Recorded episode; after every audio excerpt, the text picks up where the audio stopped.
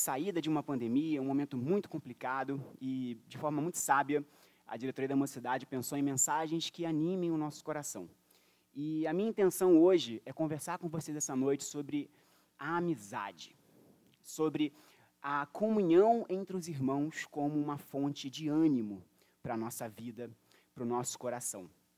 Ah, como discípulos de Cristo Jesus, nós somos chamados a uma vida de serviço entre amigos. O reino de Deus é um reino de amigos.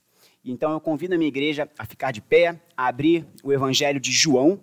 O nosso texto base de hoje à noite será o Evangelho de João, no seu capítulo 15, versículos 12 a 17.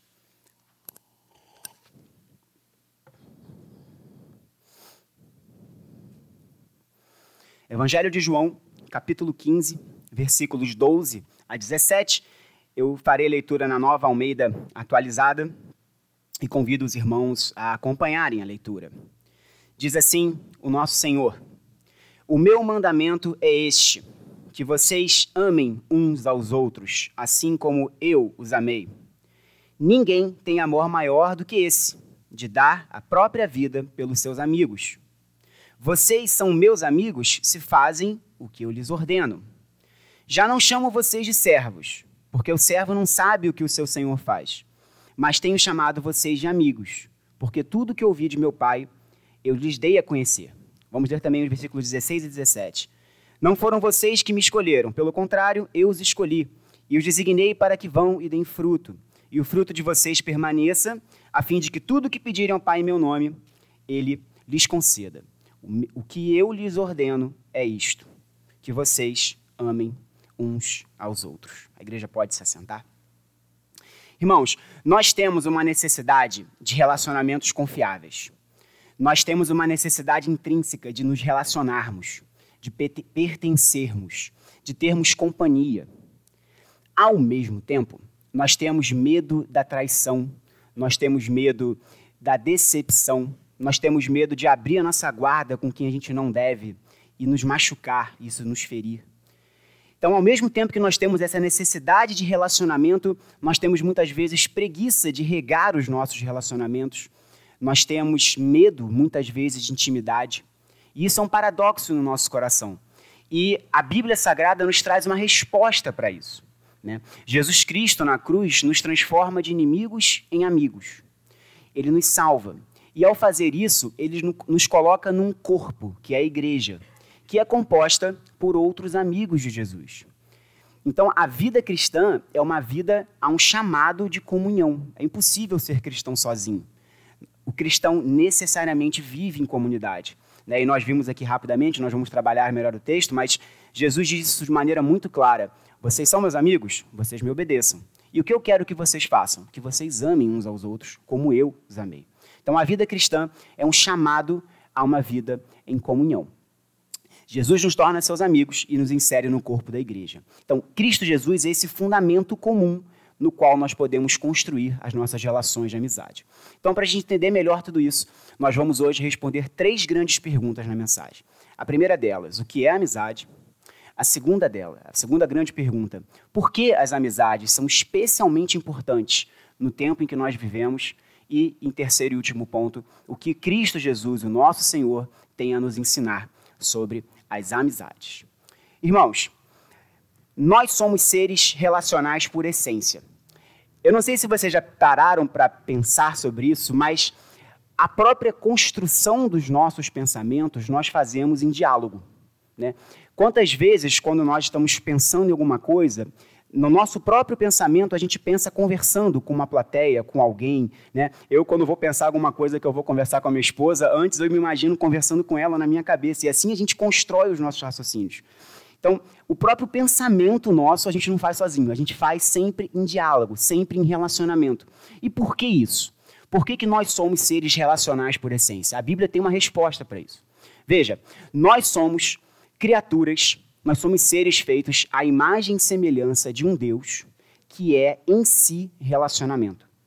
A Trindade, Deus, Pai, Deus Filho, Deus Espírito Santo, é uma comunidade de amor e de amizade que existe antes da fundação do mundo.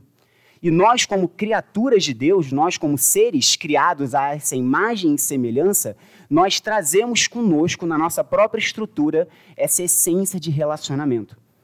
E essa imagem de Deus, então, nos faz ter essa necessidade de nos relacionarmos. E eu, eu acho que a melhor ilustração que a gente pode fazer para exemplificar essa nossa necessidade de relacionamento é a relação entre o Chuck e o Wilson no filme O Náufrago. Todo mundo já viu O Náufrago? É um clássico dos anos 2000, é, onde o, quem carrega a história é a amizade do náufrago com uma bola de vôlei que ele chama de Wilson. Né? Para quem não conhece o filme, o filme é um clássico, né? é estrelado pelo Tom Hanks, onde um, o Chuck ele é um inspetor da Federal Express que vive o mundo é, nas, nos escritórios da empresa a busca de ganho de produtividade e em determinada viagem de trabalho há um grande acidente aéreo e o Chuck passa ao náufrago, né, a sobreviver isolado numa ilha no Oceano Pacífico.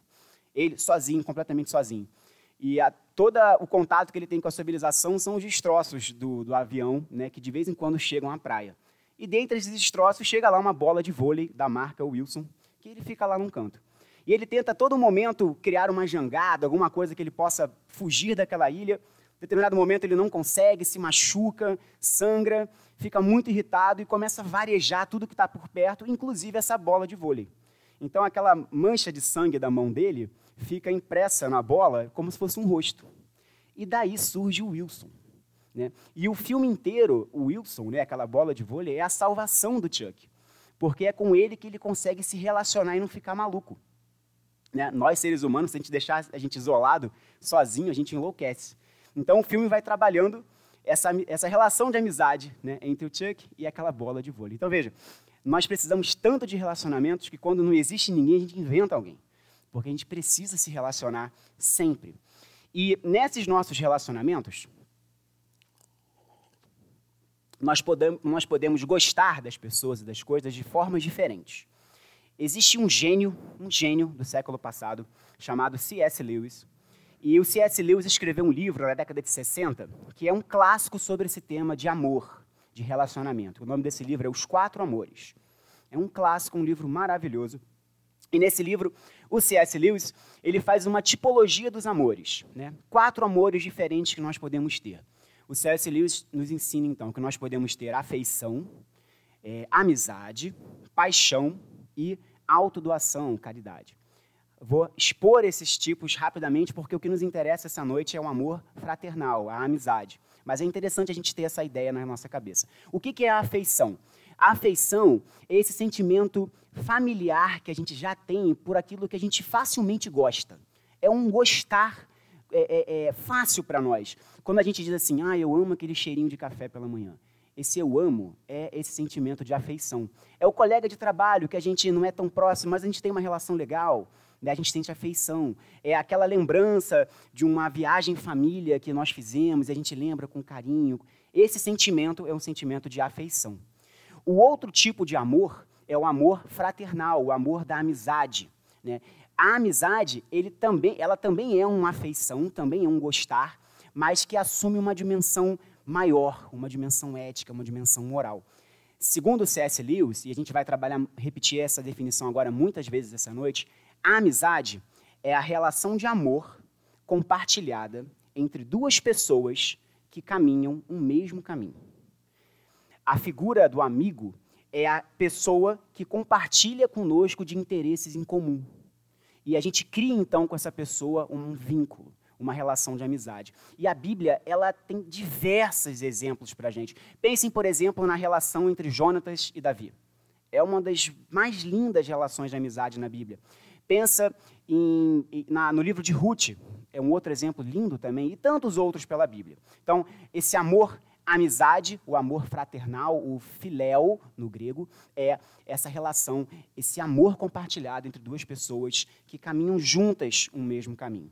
Um terceiro tipo de amor é o amor eros, é o amor erótico, o amor sensual, é o amor entre um homem e mulher apaixonados que querem conectar as suas almas. Né?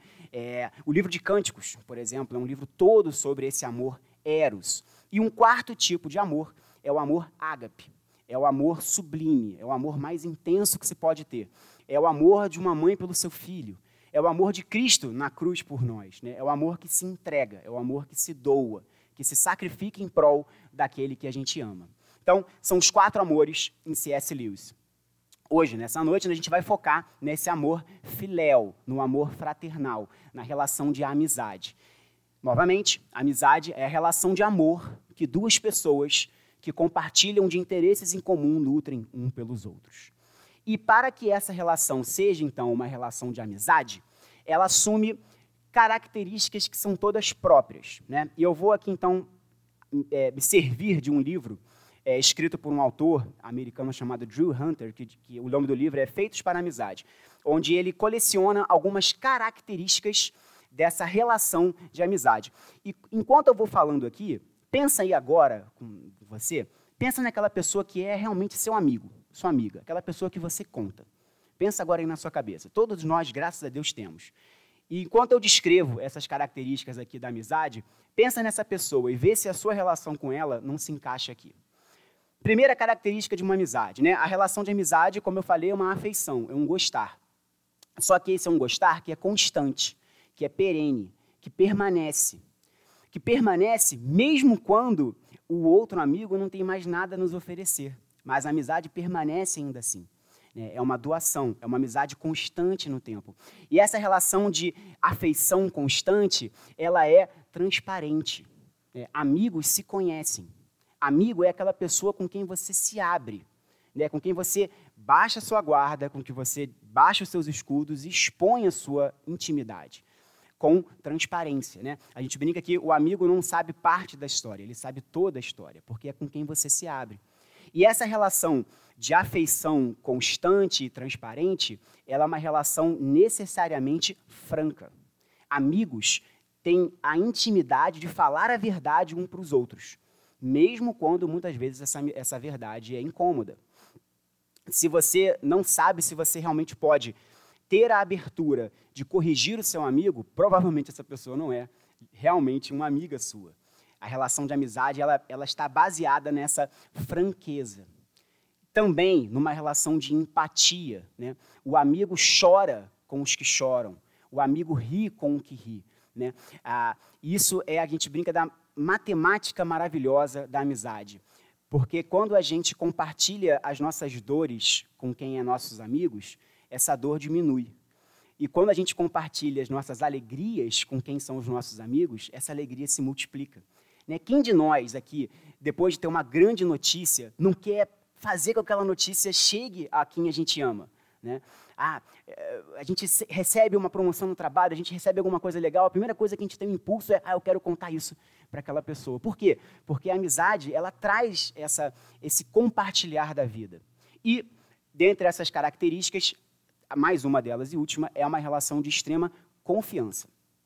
Né? No momento em que a confiança entre dois amigos se quebra, a gente até pode continuar gostando da pessoa, mas dificilmente a gente classifica mais aquela relação como uma amizade, porque a amizade ela pressupõe uma confiança. Portanto, meus irmãos, nós somos seres relacionais por essência, porque nós somos feitos à imagem de um Deus que é relação em si. E nesse relacionar, nós podemos fazer isso de várias maneiras diferentes. Um desses amores relacionais é o amor da amizade, que é o amor de duas pessoas que compartilham interesses em comum, que compartilham um mesmo caminhar, uma mesma caminhada. E esse mesmo caminhar, ele é baseado em afeição, em constância, em transparência, em franqueza, em empatia em confiança. Então, você pensou, enquanto eu dizia essas características na vida de alguém? Agradeça a Deus por essa pessoa. Ter relacionamentos assim são extremamente importantes na nossa vida. Se, enquanto eu descrevia essa relação, alguém veio à sua mente, agradeça aí no seu coração a vida dessa pessoa. E outra pergunta que eu faço: será que nós estamos preenchendo essas características na vida de alguém? Será que nós somos, nós temos sido bons amigos? Né? Nós somos pessoas que alguém pode dizer isso de nós? Né? Essa é uma reflexão importante para nós termos. Portanto, meus irmãos, essa é uma descrição do que é amizade. E aí, você pode me perguntar, Vladimir, ok, importante saber o que é amizade, mas por que essa amizade é importante nos dias de hoje? Né? Nos dias que a gente vive? Qual é a relevância de nós termos vínculos de amizades como esse que eu descrevi aqui? E para isso, então, a gente precisa fazer um rápido diagnóstico do tempo em que nós vivemos.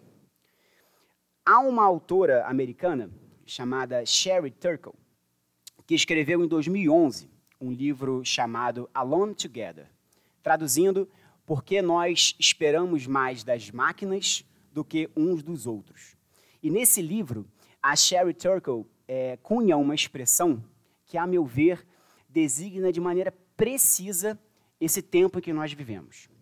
Solidão conectada. Olha que interessante essa expressão. Solidão conectada.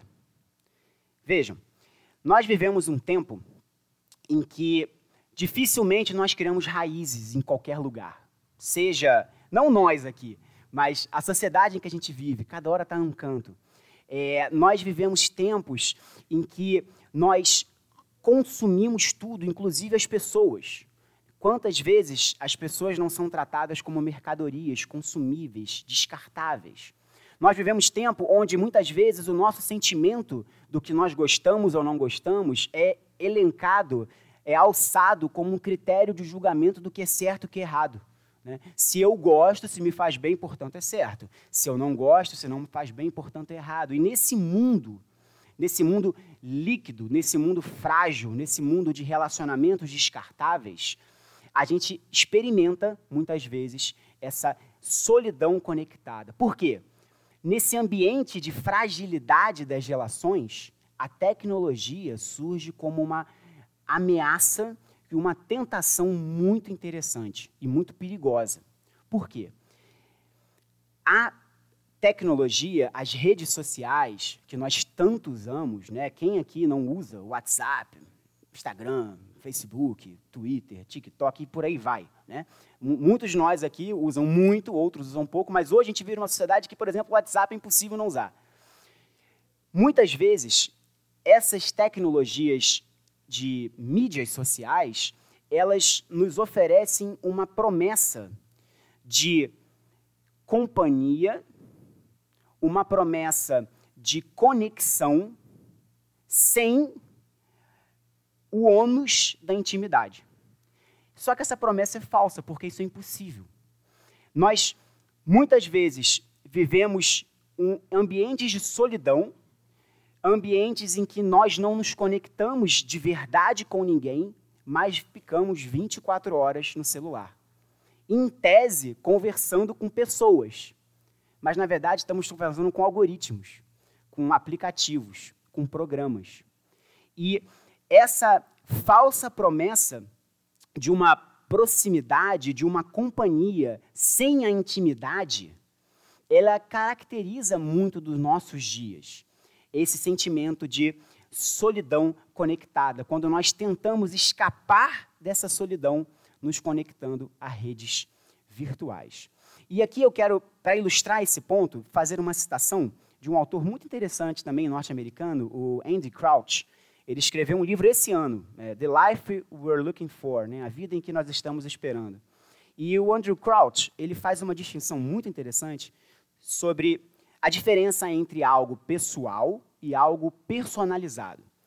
Vejam, o que diz o Andy Crouch para nós, descrevendo essa solidão conectada que caracteriza os nossos, os nossos dias. Há uma diferença entre personalizado e pessoal. Quanto mais personalizado o nosso mundo se torna, mais parece que ele é adequado para o nosso florescimento. E não são apenas os anunciantes que adaptam as suas ofertas aos nossos interesses, necessidades e identidade. Nós fazemos o mesmo com os nossos feeds de notícias, com as telas iniciais dos nossos computadores e celulares, cuidadosamente personalizadas. Toda essa personalização é exatamente o que torna a nossa tecnologia tão atraente para nós hoje em dia. O problema é que não há pessoa real do outro lado. A única pessoa que deve ser levada em conta em tudo isso sou o eu, é o self, é o glorioso eu. Meus interesses, minhas prioridades, minhas preferências, minha agenda, tudo é processado e apresentado a mim em uma cascata de reflexos, né, como se fosse a história de Narciso. E tudo isso está acontecendo sem a complicação, sem a frustração, a perplexidade, a imprevisibilidade e a vulnerabilidade de encontrar outra pessoa com as suas próprias necessidades, com as suas próprias expectativas, anseios, desejos. As pessoas e as sociedades modernas, de repente, se conscientizaram de que estamos falidos relacionalmente. Então, essa descrição do Andy Crouch ela é bem precisa. E, novamente, há uma, uma ótima ilustração para esse ponto. Há um filme de 2013 chamado Her, Ela, com o Joaquim Phoenix. Alguém de nós aqui já viu? Alguém já viu esse filme? Her. Esse é um filme sensacional. E ele é curioso porque ele é a história de amor de uma pessoa com o sistema operacional do seu computador. Né? É o extremo. A gente imagina, a gente brinca que a gente vive no celular o tempo inteiro. Imagina você se apaixonar pelo seu sistema operacional. É um pouquinho que a história desse filme conta. O Fyodor é um escritor e, e, e é uma ironia porque ele trabalha escrevendo cartas de amor, mas ele é alguém extremamente solitário, triste, melancólico. Ele teve um casamento que não deu certo, é recém-separado, e ele vive sozinho no seu apartamento, ele não tem relacionamento com ninguém, ele não fala com ninguém no trabalho, ele almoça e janta sozinho no restaurante, ele vive uma vida extremamente solitária.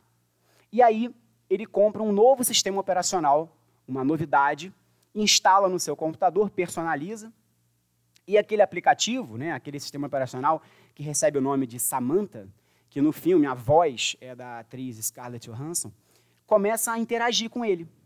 Né? Ele começa a ter alguém para conversar. Parece a história do Chuck e do Wilson, do Náufrago. E aquele aplicativo, aquela voz no seu computador, no seu celular, começa a trazer o Fyodor de volta à vida. Porque ele começa a ter alguém para conversar, alguém para se relacionar. Só que ele de desenvolve uma, uma história de amor se é que é possível isso, com o seu sistema operacional. É claro que a história dá errado, eu não vou dar spoiler aqui, porque é um filme máximo que eu indico muito que vocês assistam, é de 2013. Acho que em português o título é Ela, né? em inglês é Her. É um belíssimo filme. E ele exemplifica de maneira muito precisa esse, essa solidão conectada. E eu vou fazer aqui uma outra citação do Brett McCracken, que é, é ele escreve para Christianity Today, que é uma revista, uma das maiores revistas cristãs nos Estados Unidos, e ele fez uma resenha desse filme, né, do, do, do Her. E as palavras do Brett McCracken são muito interessantes. Ele diz o seguinte: o Fyodor, o personagem chave desse, desse filme, ele é atraído pela Samantha, que é o sistema operacional, né? Ele, o Fyodor é atraído pela Samantha porque ela está realmente empolgada em descobrir o mundo. E essa essa é uma disposição muito rara em um mundo onde a maioria dos seres humanos caminha como se fossem robôs, vivem como se fossem drones, conversando consigo mesmas, ou melhor, né, conversando com o sistema operacional do seu fone de ouvido. Eu não sei quanto a vocês, mas até hoje eu não me acostumei de ver as pessoas andando na rua, falando sozinhas, recebendo ligações. Eu sempre acho estranho. É, mas as pessoas vivem, né, é, conversando consigo mesmas é, e não entre si preferindo ficções digitais a realidades materiais. A Samantha, o sistema operacional, é o clone idealizado do Fyodor.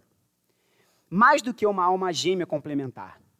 A Samantha não o julga, ela nunca sai de casa, ela o entende de uma maneira que nenhum ser outro ser humano poderia entendê-lo. E aí o Brett McCracken conclui: em uma cultura obcecada por selfies, saturada de pornografia e centrada no eu, não é tão difícil imaginar um futuro diferente desse filme. Então é, um, é, um, é, um, é uma situação pesada, né, mas eu acho que ela é, toca na ferida dos tempos em que nós vivemos. Né? E esse, você imagina que esse filme, esse livro da, que eu citei no início, da Sherry Turkle, de 2011, esse livro, perdão, o Alone Together, A Solidão Conectada, é de 2011. Esse filme do Fyodor e da Samantha é 2013. Essa solidão, vocês imaginam os efeitos agora, pós-pandemia? Se esse diagnóstico de uma sociedade de relacionamentos falidos, de uma sociedade onde nós é, mergulhamos para dentro de nós mesmos, pelos nossos aplicativos, mídias e telefones, ao invés de olhar para o outro, se isso tudo é verdade ao ponto de nós termos livros e filmes sobre o assunto, imagine o estrago hoje, depois de um tempo em que nós, por questões de saúde, tivemos que necessariamente nos isolar nas nossas casas e acabamos consumindo muito mais televisão, muito mais celular, muito mais redes sociais.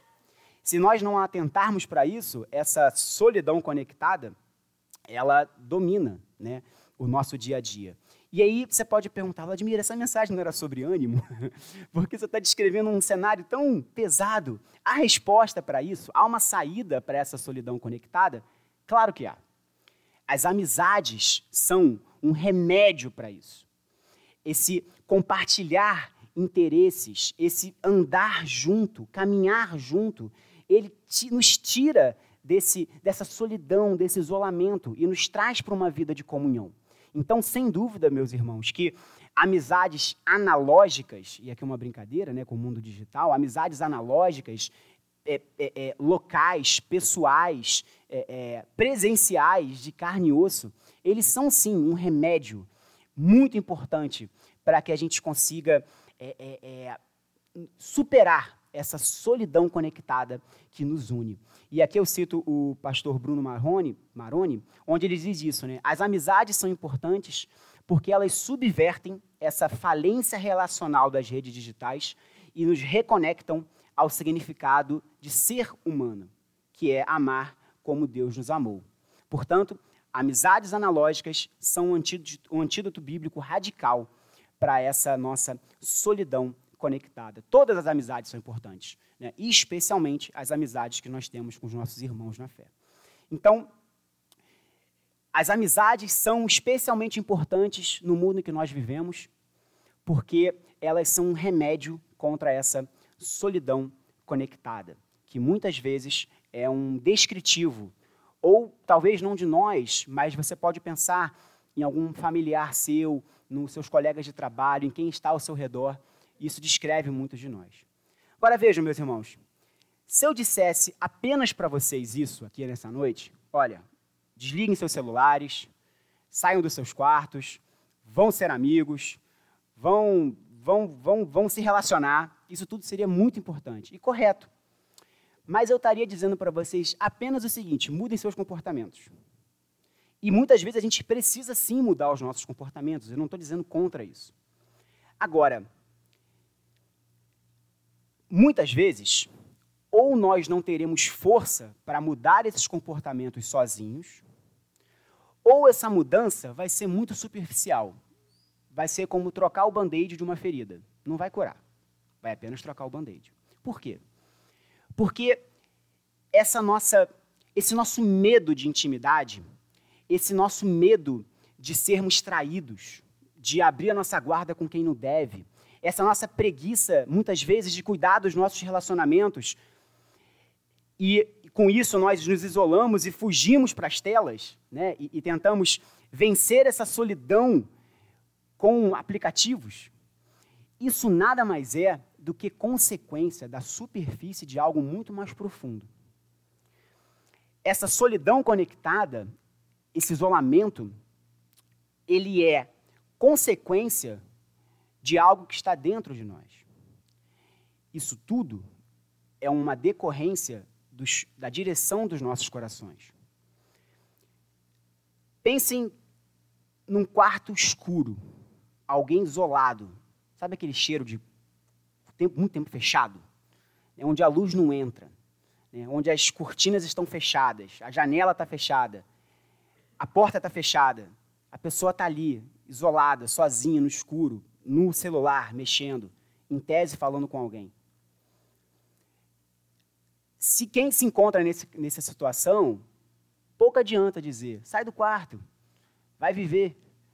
É preciso que a gente mude a direção do nosso coração, para que a gente se abra para a vida. E, meus irmãos, só há uma maneira da gente mudar o nosso coração.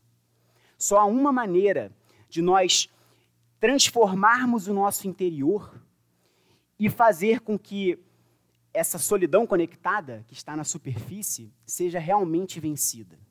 E para isso nós precisamos transformar os nossos corações. E só há uma pessoa que consegue transformar nossos corações: Cristo Jesus. Jesus Cristo é aquele que vence a nossa solidão conectada, porque Jesus Cristo é aquele em que a gente pode realmente confiar.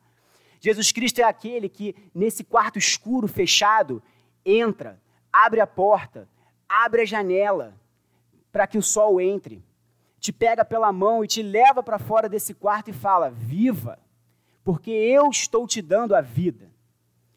Cristo Jesus é aquele que faz com que nós possamos vencer essa solidão conectada e viver uma vida em comunhão com amigos, com interesses em comum. Se você crê que é possível você vencer essa solidão sozinho, você vai se frustrar, porque é preciso modificar o seu coração. Esse, esses comportamentos, eles são decorrências de algo que é muito mais profundo, que é a transformação do coração.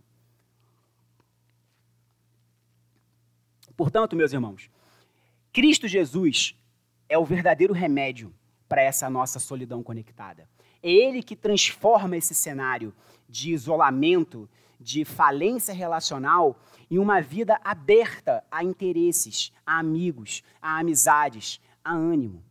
E de posse dessa verdade, sabendo que é Cristo Jesus quem pode transformar os nossos corações e, portanto, pode nos tirar desse quarto escuro e nos levar para fora, para onde o sol bate, para onde estão os nossos amigos, é eu quero voltar com vocês agora ao texto que nós lemos no início do Evangelho de João, capítulo 15, de 12 a 15, porque lá nós vamos aprender, e esse é o terceiro e último ponto dessa mensagem, o que o nosso Senhor Jesus tem a nos ensinar sobre essa amizade que nós falamos no início. Cristo Jesus é, reúne os seus discípulos na última semana do seu ministério público, né? esse é o contexto de João capítulo 15, é, é o chamado discurso de despedida de Jesus. Né? Se nossa equipe de mídia puder projetar, João 15, versículo 12. E eu quero agora conduzir essa nossa reflexão, né, para chegar ao, ao término dela, nos colocando aos pés do nosso Senhor, nos colocando debaixo do seu senhorio e aprendendo diretamente dele o que Jesus nos ensina sobre as amizades. Nós sabemos que as amizades são importantes, nós sabemos que as amizades são essa relação de amor compartilhado entre duas pessoas que caminham juntas. Nós sabemos que a amizade é um remédio para essa solidão conectada. Nós sabemos que Jesus Cristo é quem nos tira de uma situação e nos coloca na outra, ele é o fundamento.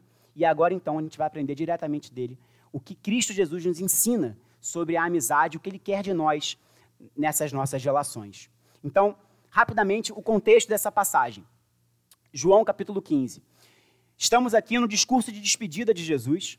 É, são os momentos finais do seu ministério. É, quando esse discurso aqui é proferido, em alguns momentos depois, Jesus Cristo vai ser traído, vai ser preso, vai ser crucificado, vai ressuscitar. A gente está no finalzinho do ministério de Jesus. Jesus então reúne os seus discípulos mais próximos, os apóstolos, para passar as suas instruções finais, para passar as, suas, as últimas diretrizes para os seus seguidores, para os seus discípulos. E João estava ali naquele contexto, presencialmente, e nos relata então tudo o que ele viu e ouviu. Esse discurso de despedida começa no capítulo 13, no que nós conhecemos como lava-pés. É, é, o lava-pés acontece nesse contexto aqui. E esse contexto é um contexto, a gente pensa naquele quadro né, da última ceia e pensa que era um momento tranquilo, mas não, não foi. Né? O, o, o ambiente aqui em que esse ensino é dado é um ambiente de tensão, de expectativa, de medo, muitas vezes. Né? é, é, está chegando ao final do ministério, os, os apóstolos estão confusos sobre o, o, papel messiânico de Jesus. Jesus diz ao tempo todo: Eu estou indo para morrer. Né? Você imagina? Não deve ser fácil ouvir isso. Né? Olha, reúnam-se aqui porque logo em breve eu vou morrer. Isso, a gente esquece muitas vezes do, do impacto que isso tem. Né? E é nesse contexto que esse ensino, então, aqui é dado. Jesus reúne os apóstolos e ensina sobre amizade em seus momentos finais. E João 15, 12 diz então para nós: O meu mandamento é este, que vocês amem uns aos outros, assim como eu os amei. Olha que interessante. Aqui nesse versículo 12, o que Jesus Cristo faz é condensar os dois grandes mandamentos da lei em um só. Vamos lembrar que mandamentos são esses: o Shema Israel, né? ama o Senhor teu Deus de todo o seu coração, de toda a sua alma, de todo o seu entendimento. E o que a gente conhece também como regra de ouro, né? Ame o próximo como você mesmo se ama. Jesus reúne seus apóstolos e diz: Olha, este é o meu mandamento. E ele sintetiza essas duas verdades em uma só. Amem-se uns aos outros como eu vos amei. Então o que Jesus diz é o seguinte: Meus discípulos, eu quero que vocês amem. Eu quero que vocês sejam amigos uns dos outros, mas não qualquer tipo de amor, não qualquer tipo de amizade. Eu quero que vocês sigam o meu mandamento. E qual é o meu mandamento? Qual é o critério para o amor ao próximo? Como eu vos amei. E, esse aqui é, é, é o segredo dessa passagem. Jesus diz aos seus discípulos: Eu quero que vocês se amem uns aos outros, mas não de qualquer maneira. Eu quero que vocês se amem como eu vos amei. Ele é o critério. Então, o mandamento próprio de Jesus, e olha que interessante, porque ele bota um artigo definido, o meu mandamento é este. Então, a gente entende que Jesus quis dizer o seguinte: este é a minha lição isto, de tudo que eu ensinei para vocês nos últimos três anos de caminhada, eu quero que vocês fiquem com este mandamento: amem uns aos outros como eu vos amei. E prossegue no versículo 13. O que diz Cristo Jesus para nós no versículo 13? Ninguém tem amor maior do que esse, de dar alguém a própria vida pelos seus amigos. Vejam, o que Jesus está nos ensinando é algo muito radical. Ele não está dizendo o seguinte: se você tem um amigo em situação de perigo e você age por impulso e o salva, é isso que Jesus está dizendo? Não. Agir por impulso em defesa dos nossos amigos é muito importante, é algo nobre, é algo fundamental, mas não é isso que Jesus está ensinando. O que Jesus está dizendo aqui é deliberadamente, de maneira calculada, pensada, fria. Se sacrificar em prol dos seus amigos. E mais além, veja, eu dar a minha vida pelos meus filhos, que eu amo, é algo entendível. Eu dar a vida pela minha esposa, se assim necessário for, né, me jogar na frente de um caminhão para salvá-la, é entendível, ela é minha esposa. Eu fazer isso pelos amigos que moram no meu coração já é mais difícil. Vamos falar a verdade. Esse é o ensinamento. Né? Mas será que eu me jogaria na frente de um trem para salvar o bola? Eu creio que sim. Espero que ele faça isso por mim, se for necessário. Mas são os nossos amigos. Agora, olha que beleza, meus irmãos. Ninguém tem amor maior do que esse, de dar a própria vida pelos seus amigos. De quem Jesus está falando? Dele mesmo. Quem deu a vida pelos seus amigos? Jesus. É claro que quando os discípulos, quando os apóstolos ouviram isso, eles não entenderam, porque eles não sabiam ainda o que ia acontecer. Eu, eu, eu imagino que, passado tudo aquilo, aquela, aquela questão toda de Jesus crucificado, morto e, e ressuscitado, os apóstolos se reuniram e falaram: gente, você se lembra que ele falou para gente? Que o critério do amor era amar como ele nos amou e dar a vida pelos seus amigos, quando ele falou isso, a gente não pescou, mas olha o que aconteceu na cruz. É, o que Jesus está dizendo para a gente é dar a vida pelos seus amigos. Agora, veja, Jesus deu a vida por cada um de nós na cruz, nós cremos na eleição de Deus. Mas quando Jesus fez isso, quando Jesus foi à cruz por nós, nós não éramos amigos de Jesus. Hoje nós somos por causa dele, por causa do sacrifício dele. Quando Jesus foi à cruz, ele foi à cruz por quem o odiava. Ele foi à cruz por quem cuspia nele, por quem era rebelde contra ele. Jesus foi à cruz por aqueles que não eram seus amigos. Ele os amava como amigos, mas nós não amávamos como amigo. E essa é a radicalidade desse ensino. O que Jesus está dizendo é o seguinte: eu me sacrifiquei por vocês quando vocês nem meus amigos eram ainda. O meu sacrifício na cruz transforma vocês de inimigos de Deus em amigos de Deus. Então, essa é a radicalidade do amor que Deus espera de nós. Que nós sejamos capazes de dar a nossa própria vida por quem a gente ama. Mirando o exemplo de Jesus, que foi à cruz por nós quando nós ainda éramos inimigos dele, inimigos de Deus. Esta é a radicalidade do ensino de Cristo Jesus. E o Senhor continua. O que ele diz no, cap... no versículo 14? Vocês são meus amigos se vocês fazem o que eu lhes ordeno. Jesus diz o seguinte: Eu já sou amigo de vocês. Agora, vocês também querem ser meus amigos? Vamos ter uma relação de mão dupla? O que, que eu espero de vocês? Eu espero de vocês, meus discípulos, eu espero de vocês, Igreja Presbiteriana no Jardim Guanabara, que vocês me obedeçam. E o que, que ele acabou de ensinar como sendo seu mandamento, o seu mandamento? Amem-se uns aos outros, como eu vos amei, pois não há amor maior do que dar a vida pelos seus amigos. Meus irmãos, por isso que eu fiz essa entrada, essa chegada ao ponto de dizer aqui que o ânimo para a comunhão está em Cristo Jesus, porque ser discípulo de Cristo, obedecer a Cristo Jesus, ser amigo de Deus, significa amar uns aos outros como Deus nos amou. Ser amigo de Jesus, Deus nos salva não para uma vida de isolamento, não para uma vida de solidão. É impossível ser cristão sozinho. O que Jesus está dizendo é o seguinte: vocês querem ser meus amigos, vocês querem me obedecer, amem-se uns aos outros como eu vos amei. Esse é o mandamento, esse é o ensino. Por isso que a vida cristã nos tira desse quarto fechado, onde a luz não entra, onde a janela está fechada, onde ninguém habita.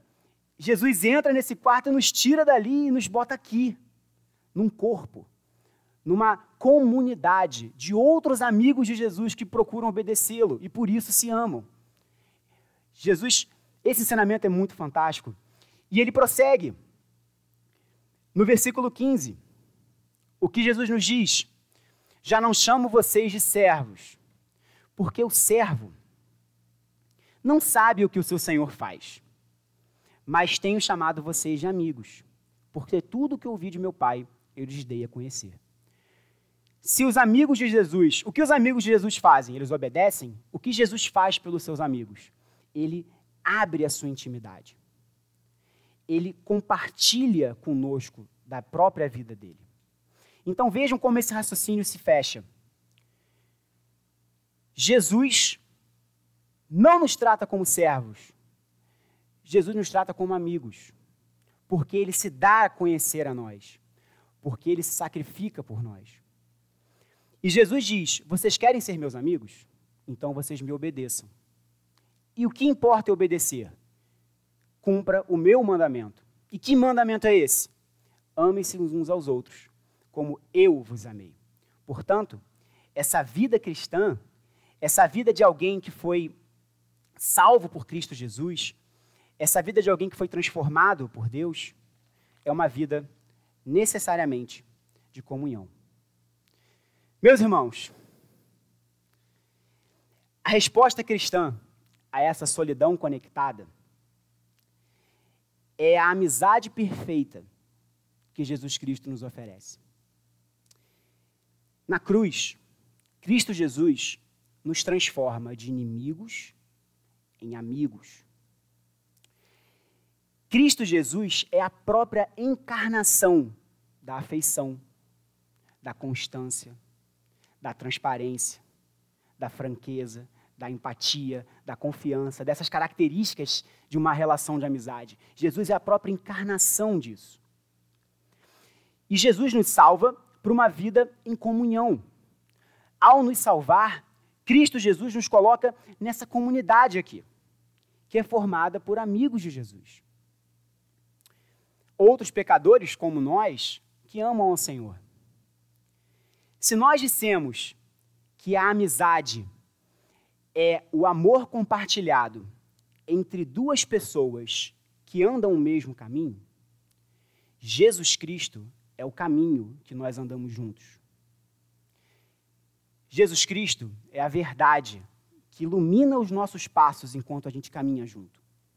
Jesus Cristo é a vida que eu e você recebemos pela sua graça. Que a nossa igreja do Jardim Guanabara seja uma comunidade de amigos de Jesus. Que a gente saia da nossa solidão conectada, esquece tela que a gente abra as nossas casas para os nossos amigos, que a gente se encontre, que a gente viva junto. que a gente compartilhe desse amor de Cristo Jesus, que nos salva e nos traz para essa vida em comunidade. A minha palavra de ânimo para você essa noite é que você saiba que Cristo Jesus te chamou para ser amigo dele. E esse convite, ele permanece para cada um de nós hoje. Jesus Cristo está nos chamando hoje para caminhar junto com ele. E neste caminho, nós ganhamos irmãos, nós ganhamos amigos. E há maior interesse em comum do que Cristo Jesus? Não pode existir. Meus irmãos, meus amigos, que Cristo Jesus abençoe a vida de vocês.